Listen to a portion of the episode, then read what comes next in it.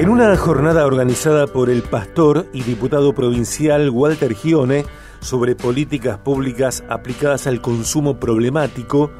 el precandidato a gobernador de Santa Fe, Maximiliano Puyaro, se comprometió a dar mayor protagonismo en su gobierno a las instituciones que asisten a personas y familias que padecen este flagelo. El encuentro se desarrolló el sábado, este sábado, 24 de junio, en horas de la tarde, en Espacio 1 de Rosario, un recinto perteneciente al Partido Evangélico, una nueva oportunidad. Concurrieron unas 150 personas, estuvieron presentes otras autoridades, otros precandidatos, hicieron uso de la palabra eh, varias personas y Walter Gione también brindó un mensaje de esperanza para las personas en recuperación y reforzó la idea de dar visibilidad a la problemática y poner en agenda pública a las víctimas del narcotráfico. Estamos en contacto con él, con quien organizó este evento, con quien viene trabajando hace muchísimo tiempo, mucho antes de eh, ser diputado provincial eh, por Santa Fe eh, en sus trabajos de territorio, es presidente a nivel nacional de UNO, una nueva oportunidad, allí está Walter Gione. Walter querido, bienvenido. Hola Sergio, ¿cómo estás? Muy buenas tardes para todos. Bueno, eh, Walter, eh, un resultado me parece que eh, encomiable, muy positivo, muy saludable, el de las jornadas del día sábado. Sí, la verdad que sí, Sergio, nosotros estuvimos trabajando fuerte para lograr hacer un llamado a todas las organizaciones que están trabajando en esta temática, que vos bien hacías la introducción. hoy es un día muy especial, estamos aquí llegando a la Plaza Montenegro para participar de la marcha de Ni un pibe menos, que bueno, tiene que ver un poco también con el día que eh, de hoy, que hoy justamente se, de alguna manera se está eh, conmemorando, es un día internacional, eh, justamente para todas las familias que están atravesadas por el consumo problemático. y lo que hicimos el sábado es, hablar de cara a, estas organizaciones y hacer un compromiso público de parte de, Maxi Puyaro, que es el precandidato a gobernador y que creemos que va a ser el próximo gobernador de nuestra provincia, para poder justamente trabajar en conjunto y que el Estado sea un gran articulador eh, de todas estas decisiones y de este, eh, de, este trabajo que debemos hacer en un momento tan complejo que vive nuestra provincia por cuestiones de seguridad, pero que está justamente cruzado por todas estas bandas narcocriminales, que eh, detrás de eso está el gran negocio de, la venta de estupefacientes y, de droga y bueno, y eso hace que tengamos muchos eh, heridos en el camino, mucha gente que lamentablemente toma ese mal camino, muchos pibes que también eh, ingresan a ese, a ese oscuro eh, mundo, lugar que, bueno, y hay que tratar de lograr políticas públicas que ayuden a la recuperación de aquellos que están atravesando los consumos problemáticos y también que y muchas herramientas para prevenir justamente el ingreso de, de, personas a, este a esta, a, esta, a, este, consumo no por eso eh, hicimos esta jornada y tuvimos un resultado muy interesante muy bueno y que estamos trabajando con todas las organizaciones y también desde ya aquellos que están escuchando en este día y estén trabajando de alguna manera sean eh, o recién estén arrancando o hace mucho tiempo que están trabajando y que no, no tienen de alguna manera alguna articulación con el Estado porque a veces la burocracia no deja poder trabajar eh, de manera eh, dinámica en, un tema que necesitas resolverle los problemas a, la gente todos los días, bueno, hacer también un llamado a que, a que se comuniquen con nosotros y queremos hacer una gran red de organizaciones que están trabajando en este tema. Eh, repasamos los detalles de la marcha de hoy, Día Internacional de la Lucha contra las Drogas Ilícitas. A partir de las 3 de la tarde, la marcha partirá desde Plaza Montenegro, en donde estás, hacia Monumento Nacional a la Bandera. Participan numerosas eh, organizaciones, entre ellas Madres Territoriales contra las Adicciones, y la menciono, Walter, porque el sábado, en la jornada que organizaste, que organizó uno, una nueva oportunidad, allí en Espacio 1, eh, también hizo uso de la palabra Betina Subeldía, quien eh, dirige, quien coordina Madres Territoriales. Así es, la verdad que, bueno, tanto Betina Subeldía de Madres Territoriales, también estuvo el pastor Osvaldo Denton de la organización Hay Salida, eh, estuvo también nuestro amigo Pato de, de, CREA, Fundación CREA, y vino con todos los chicos que se están recuperando, fue tremendo eso, porque la verdad que uno ve el esfuerzo y las ganas que le meten. Estuvieron también eh, Narcóticos Anónimos, una organización que trabaja muy, pero muy bien en la ciudad de Rosario. Eh, bueno, no quiero ser eh, imprudente en no nombrarlas a todas las organizaciones, pero de algunas de, principalmente quienes estuvieron en el panel hablando, justamente fue tanto Betina Subeldía como Ovaldo Dentos, ¿no?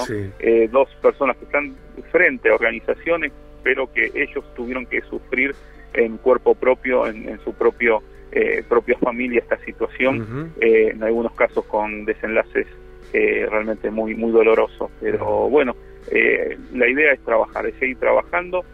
nosotros como bloque en, la legislatura santafesina hemos puesto y hemos visibilizado mucho esta temática, hemos puesto en el debate, hemos logrado que, que, bueno, hemos presentado la ley de emergencia en adicciones y también logramos que el mismo gobernador Perotti también lo presente eh, en estas últimas semanas, que haga un, proyecto de similares características y que lo podamos tratar. Yo tengo fe de que en los próximos meses lo vamos a lograr para que esto no solamente culmine el, 10 de diciembre que termina la gestión actual, sino que se extienda por, por lo menos dos años más a, las próximas gestiones a nivel provincial, porque necesitamos esta herramienta, necesitamos una, que esta agencia se transforme, la agencia del, del Estado, APRECOD, se transforme en una secretaría y que pueda abordar eh, toda esta temática, ser un gran articulador entre las organizaciones, el Estado, que trabaje conjuntamente con los diferentes ministerios que tienen que coordinar esta tarea de prevención y de rehabilitación que tiene que ver lógicamente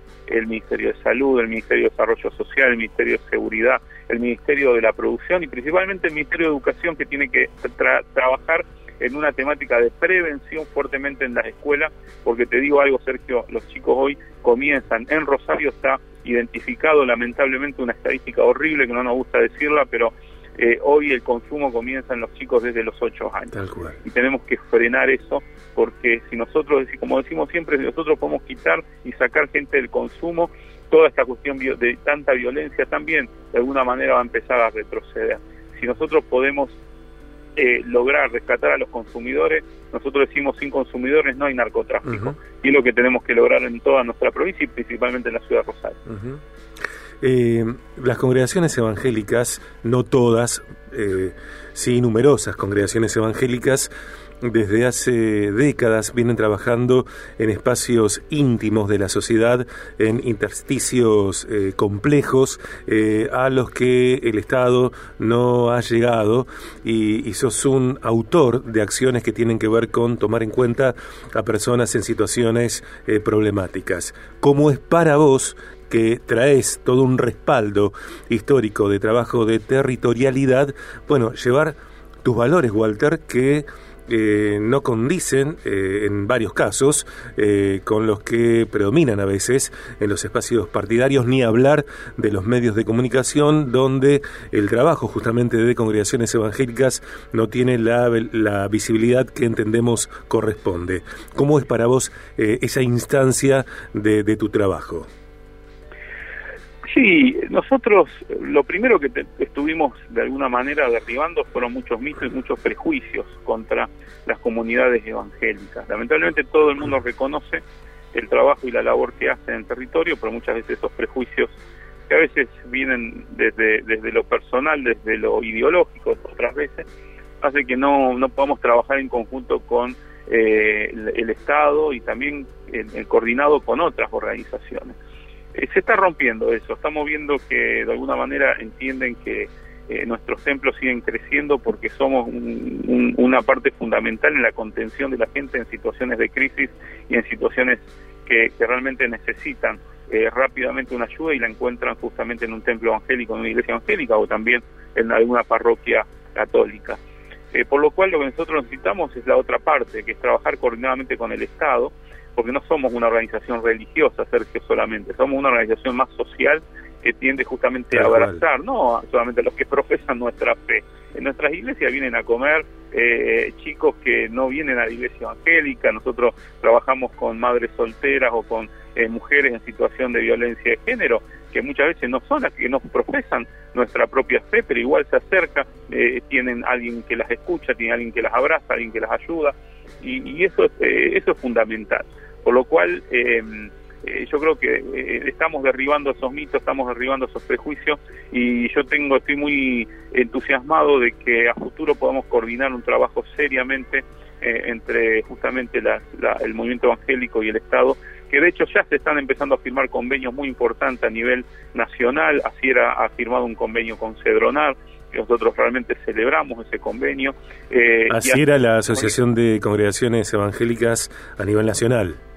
es la alianza más grande que tiene eh, nuestro país en cuanto a la comunidad y al movimiento evangélico. Por lo cual, no, estamos, la verdad que estamos, te, vuelvo a repetir, eh, con mucha expectativa, entusiasmado de que mm, vamos a lograr eh, poner a la iglesia en el lugar que corresponde, que no es ni más arriba ni más abajo de nadie, sino en el lugar justamente que donde debe estar, es en la primera línea de batalla, en la primera línea de lucha para rescatar, ayudar y que el Estado nos pueda dar las herramientas profesionales muchas veces para poder hacer un trabajo integral en todos los aspectos, en situaciones justamente de, eh, de, consumo problemático, pero también en cuestiones que tienen que ver con la violencia de género, que tiene que ver justamente con el abuso infantil, que tiene que ver con eh, el, acompañamiento a mujeres en, en situación de embarazos no, no planificado y tantas otras eh, situaciones donde queremos seguir trabajando, pero lo queremos hacer de manera coordinada para que los esfuerzos realmente eh, puedan ser mutuos y podamos tener buenos resultados a nivel social en toda nuestra provincia y siempre con nuestra mirada puesta en los sectores más vulnerables en el Rosario y Gran Rosario. Walter, te pido un, eh, una semblanza, una reflexión, un comentario eh, englobando varias cosas, cada una enorme, enorme, es como sobrevolar, eh, me refiero a, por ejemplo, el estado de la provincia de Chaco y, y, estos hechos lamentables de data reciente que comprometen el presunto asesinato de Cecilia Strisowski eh, con cercanía del gobernador Capitanich. Por otra parte, las paso en Formosa, un, hombre como Gildo Infran, que está perpetuado en esa provincia con, por ejemplo, acciones de clientelismo, también paso en Córdoba y, y este sábado frenético, cierre de listas presidenciales y lo que arroja Unidos por la Patria con Massa Rossi. Sergio, mira, yo lo que observo es que estamos frente a un cambio de época muy importante, un cambio de un tiempo diferente en todo nuestro país y también esto va de alguna manera a acomodar nuevamente a todas las instituciones de nuestra república. Eh, yo celebro mucho que podamos seguir eh, teniendo, eh, viviendo esta democracia con, con muchos eh, a veces faltantes y, con cuestiones que no ha podido resolver, pero seguimos votando, seguimos yendo a las urnas, eso es bueno. Y más allá de estas cuestiones y estos casos que vos marcabas, algunos con tinte feudal eh, en algunas provincias, pero creo que la gente hoy entiende que, tenemos que construir algo diferente. Eh, veo dirigentes políticos con otra cabeza, con otros proyectos, de otra manera. Creo que justamente este cambio generacional que se está viviendo eh, traerá ciertas consecuencias, pero que a la larga creo que va a ser eh, positivo, que va a ser importante. Eh, lo importante, yo creo que lo, principal es que no bajemos los brazos, que sigamos entendiendo cuál es nuestra responsabilidad como ciudadanos en, en nuestra provincia, en nuestro país, y bueno, sigamos creyendo realmente que la política es una herramienta que en buenas manos puede transformar y puede cambiar las cosas y en las manos que no son que no son las correctas eh, nos lleva a la situación lamentablemente que hoy atravesamos y vivimos en nuestra en, nuestro país. Así que nada, hay que seguir trabajando, hay que seguir intentando, hay que seguir luchando para levantar nuestra patria. Walter, eh, gracias por esta conversación como las que tenemos